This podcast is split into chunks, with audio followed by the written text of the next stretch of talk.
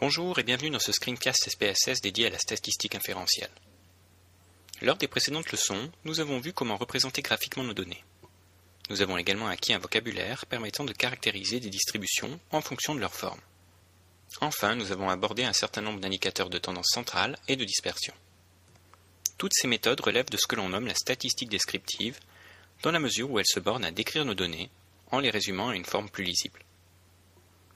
Dans le cadre de cette leçon purement théorique, nous allons acquérir les fondements de la statistique inférentielle. Il s'agira notamment de comprendre la différence entre population et échantillon, les objectifs de la statistique inférentielle et l'impact de la loi des grands nombres. Quoi que nous fassions en statistique, il s'agit toujours d'étudier la variabilité d'un certain nombre de caractéristiques propres à des objets. L'ensemble des objets collectés dans le cadre de l'étude forme notre échantillon souvent inférieure à la population totale. Lorsqu'un échantillon équivaut exactement à la population à l'étude, on parle de recensement.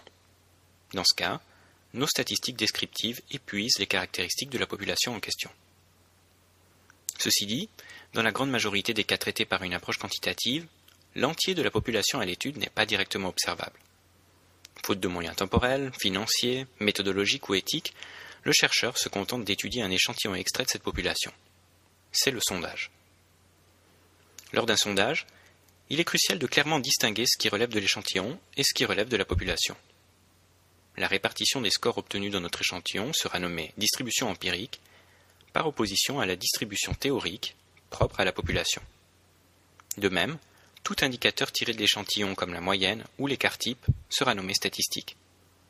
Par opposition, un indicateur propre à la population sera nommé paramètre.